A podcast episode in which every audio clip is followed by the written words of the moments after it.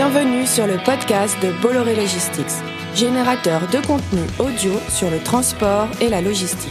Le rendez-vous incontournable pour tous les acteurs du marché.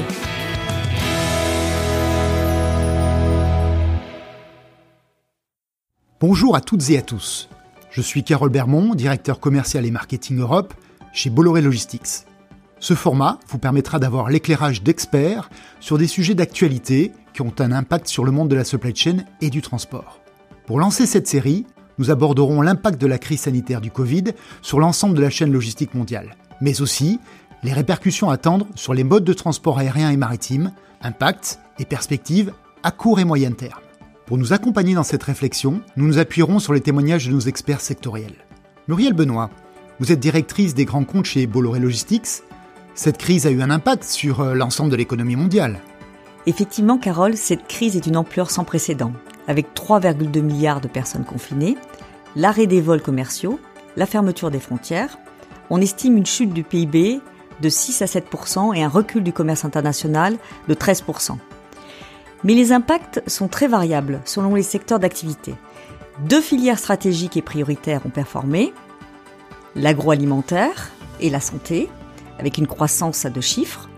Certains secteurs ont bien résisté, comme le luxe ou la cosmétique, avec des schémas B2C très orientés sur la digitalisation, et bien sûr la grande distribution généraliste portée par les ventes alimentaires. Par contre, d'autres activités comme l'automobile, l'aéronautique, le retail traditionnel et la construction ont particulièrement souffert, suite bien sûr à l'arrêt de la production en Chine et à la fermeture des commerces en France. Jean-Yves Gras, vous êtes directeur de la supply chain monde pour Bolloré Logistics. Quels sont pour vous les principaux impacts de cette crise sur les différentes industries et les évolutions que nous pouvons attendre? Effectivement, la crise du Covid-19 est d'une magnitude sans précédent et elle aura des effets à long terme sur l'économie. Je vais prendre quelques chiffres pour illustrer l'impact. 3,2 milliards de personnes confinées, moins 30% de PIB en avril 2020 en France et entre 20 et 40% selon les pays en Europe. 20% de la production mondiale se fait en Chine et un impact sur la valorisation boursière de certaines entreprises, moins 46% dans certains secteurs comme l'aéronautique. Bien sûr, cela va engendrer de multiples impacts sur les entreprises et sur l'économie. Un accroissement de la dette, une pression sur le cash, une diminution des marges des entreprises, une augmentation de l'inflation et une hausse importante du chômage. Cela sera aussi une transformation dans les habitudes de travail, l'accélération du télétravail qu'on a connu euh, lors du confinement, mais également l'accroissement de la digitalisation de la supply chain et l'importance de cette supply chain et surtout de sa résilience. Alors en termes de supply chain, il y aura des effets. Des effets, on peut en citer 4 ou 5, les plus importants. Premièrement, le sourcing. Les industriels vont rechercher des fournisseurs alternatifs lorsqu'ils sont dépendants pour leur approvisionnement. Ils vont également chercher de nouvelles zones de sourcing et faire du multi-sourcing. Deuxièmement, au niveau des stocks. Au niveau des stocks, il s'agit de repenser la politique de stock notamment par le recalcul des stocks de sécurité sur certaines références qui sont critiques, mais également par la localisation des stocks. La localisation des stocks, le plus souvent au plus proche du consommateur ou de l'usine. Troisième effet, au niveau de la technologie. Il est devenu crucial d'avoir une donnée supply chain fiable et accessible. Cela se traduira par la mise en place de TMS, Transport Management System, chez les chargeurs ou de plateformes collaboratives pour avoir une visibilité sur l'ensemble de la chaîne logistique de bout en bout. Il y a également un impact important sur la demande. Une grande incertitude de la demande dans les prochains mois, dans la prochaine année, avec une moindre significativité des données historiques, va obliger les industriels à une évaluation plus fréquente, avec un horizon plus court, de leurs demandes. Cela remet en cause les processus SNOP tels qu'ils ont été pensés et ce sera un chantier très important pour euh, nos clients. Jean-Yves, vous avez évoqué les différents enjeux, mais est-ce que vous pensez que nous continuerons à avoir une pression sur les coûts? Effectivement, nous aurons une pression importante sur les coûts à court terme. Les entreprises auront du mal à supporter les prix de transport tels qu'ils se sont établis durant la crise pour une période longue. Merci Jean-Yves pour cet éclairage. Finalement, quelles sont selon vous les priorités à donner pour sortir au mieux de cette crise? Eh bien Muriel, les priorités pour sortir de la crise sont étonnamment les mêmes que précédemment, mais encore plus exacerbées. Une supply chain robuste, c'est-à-dire un travail sur les zones de sourcing, sur les fournisseurs, également un travail sur les stocks, sur le recalcul des stocks de sécurité, sur la localisation des stocks. Deuxièmement, une supply chain plus agile. Cela veut dire des prévisions plus fréquentes et des fournisseurs de transport dont la réactivité est essentielle. Et enfin, une supply chain durable, c'est-à-dire qu'on va connaître un accroissement des flux intra-régionaux et également une croissance importante qui va se confirmer du e-commerce. Bien évidemment, l'application de ces priorités sera différente selon les secteurs industriels. Les problématiques dans l'aéronautique ou l'automobile sont bien différentes de celles du textile ou du luxe. Ce qu'il faut retenir, c'est la capacité d'adaptation qui va être demandée aux supply chains dans ces périodes.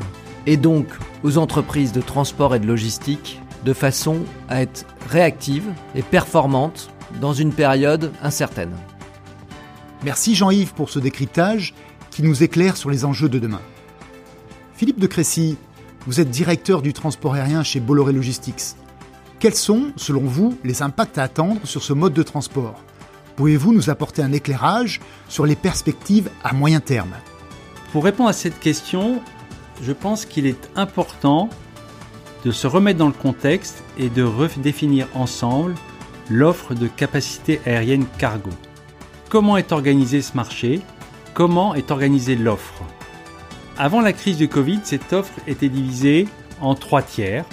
Un tiers couvert par l'offre d'avions tout cargo, et de capacités qui sont mises en ligne par des sociétés spécialisées en avions tout cargo, telles que Cargolux Airbridge. Ce sont des airlines qui n'ont pas d'avions passagers, mais qui ont des offres d'avions spécialisés qui ne transportent que du cargo. 35% de l'offre mondiale était couverte par ce type d'airline. Ensuite, nous avons tous les plans de transport des compagnies aériennes traditionnelles qui transportent des passagers et qui transportent du cargo dans leur soute. Et c'est à peu près les deux tiers de l'offre qui sont couvertes par ces compagnies aériennes transportant des passagers. Alors qu'est-ce qu'on a vu pendant la crise? Les compagnies aériennes passagers ont réduit de près de 90% leur offre sur les mois de mars, avril et mai. Et une réduction de 90% de cette offre ça se traduit par une baisse globale de l'offre d'environ 60%. On a eu une baisse de 60% des moyens aériens pendant les temps forts de la crise. Merci Philippe. Quelle incidence à attendre sur les niveaux de prix Peut-on dire qu'il y aura des impacts différents par axe géographique? Nous avons eu des impacts très importants sur les prix parce que la demande au départ de Chine et du Vietnam a été extraordinaire durant trois mois. C'était essentiellement dû à l'exportation massive de masques vers les USA et vers l'Europe. Cela a donc créé un appel d'air, une demande très forte, et face à cette demande, la capacité des compagnies aériennes n'a pas suffi et il y a eu une rareté de l'offre qui a créé une forte tension sur les prix. Les prix ont pu être multipliés par 5 ou 6 en l'espace de quelques semaines au départ de Chine et du Vietnam vers les USA et l'Europe. Cet impact prix, il a été un petit peu moins fort dans le sens inverse, c'est-à-dire de l'Europe vers l'Asie, étant donné que la demande était un peu moins forte. Mais malgré tout, on a eu un impact prix significatif qui s'est estompé dans le temps, mais qui a été significatif pour les exportateurs européens vers l'Asie. Aujourd'hui, nous nous apercevons que l'offre d'avions passagers revient très progressivement. Nous constatons un premier mouvement qui s'impacte et qui démarre cet été avec une baisse de l'offre qui n'est plus que de 60% au lieu de 90% pendant les temps forts de la crise. Nous conservons cependant un marché sous forte tension, et tout particulièrement vers l'Amérique du Nord, où la reprise est très lente, et vers une partie de l'Asie hors Chine.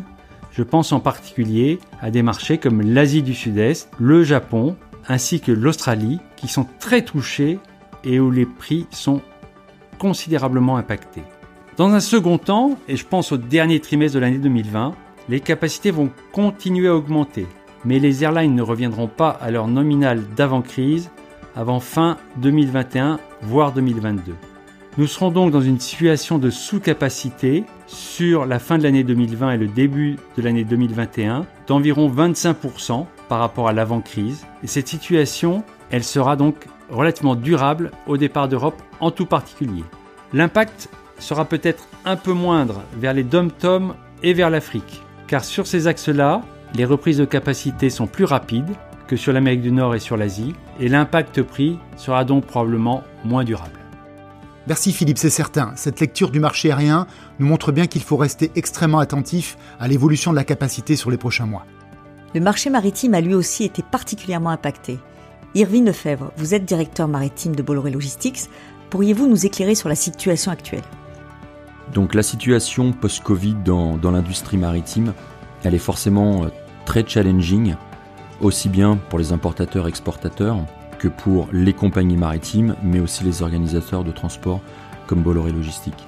Elle est particulière parce que il y a aujourd'hui une véritable volonté des compagnies maritimes de gérer l'offre et la demande. Il est important de rappeler que cette notion de post-Covid, Covid, finalement, n'est pas la même dans toutes les régions. Quand nous sommes à un niveau européen dans une situation dite post-Covid, nous sommes encore dans une pleine situation Covid en Amérique du Nord et en Amérique du Sud et dans certains autres pays. Ceci pour expliquer que pour les compagnies maritimes et pour les organisateurs de transports mondiaux, il est important d'appréhender les volumes globaux et d'avoir toujours en tête une vision de tous les trade lanes. Pour la gestion de l'offre et la demande, les compagnies maritimes ont un outil redoutable, à savoir le blank sailing. Une capacité de l'ordre de 30% a été retirée du marché pour permettre aux compagnies de maintenir une offre tarifaire suffisante à leurs yeux pour maintenir des résultats financiers. Les compagnies maritimes aujourd'hui se trouvent quand même dans une situation complexe avec une baisse des volumes de l'ordre de 10 à 15% en fonction des trade lanes, un niveau d'investissement très important étant donné la mise en place de l'IMO 2020 avec toujours un besoin d'investissement important vis-à-vis de l'environnement engendre des investissements de plusieurs milliards pour les compagnies maritimes et pour ce faire forcément elles ont besoin de maintenir des taux de fret qui leur permettent de continuer ces investissements qui sont bons pour la planète et pour nous en tant qu'importateurs, exportateurs, consommateurs. Donc pour en revenir sur l'offre et la demande et, euh, et, tout le blank selling que réalisent les compagnies maritimes pour maintenir un niveau tarifaire élevé, les compagnies maritimes ont réussi à retirer à peu près 30% de la capacité. Ceci a forcément un impact sur les tarifs, et il est évident aussi que sur un axe que tout le monde connaît, à savoir euh, l'Asie Westbound, les compagnies ont beaucoup beaucoup de mal à vouloir repasser un, certain seuil psychologique à moins de 1000 dollars. Il est difficile de savoir comment les grosses compagnies maritimes vont gérer les prochains mois et les prochaines années. Il est certain que leur volonté financière et de stabilité financière est réelle. C'est un milieu dépressif depuis des années, depuis la crise 2008, avec une capacité qui en ce moment est réduite, mais qui globalement continue de croître et qui ne va donc pas dans le sens d'un maintien des tarifs élevés. Ce qui veut donc dire que forcément il va y avoir euh, certains troubles qui fait que le marché sera forcément instable pendant un certain temps. Nous sommes donc au devant d'une période où forcément les clients, importateurs, exportateurs, je pense, doivent absolument avoir des partenaires fiables, stables, avec lesquels il y ait de vrais liens et sur lesquels on puisse se reposer pour réellement travailler ensemble et définir une roadmap pour le fret maritime. Dans ce contexte, quelles sont les solutions que nous pouvons apporter à nos clients et vos préconisations pour le second semestre? Les solutions que nous mettons en place chez Bolloré Logistique sont de l'ordre euh, vraiment de l'accompagnement. Nous pensons que les taux long terme, et long terme sont à plus de euh, un mois, trois mois, plutôt du six mois, du un an, voire plus, doivent être réellement discutés euh, entre les différentes parties prenantes. Nous pensons que d'avoir un volume avec un taux fixe ou avec une bunker, donc une, notion de BAF révisable euh, tous les trois mois, est envisageable avec les compagnies maritimes.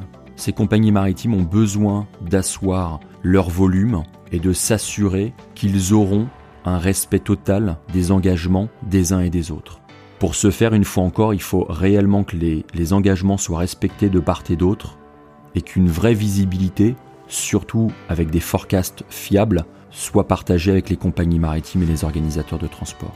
Nous avons aussi décidé de jouer avec les allocations qui nous sont offertes sur les différents services.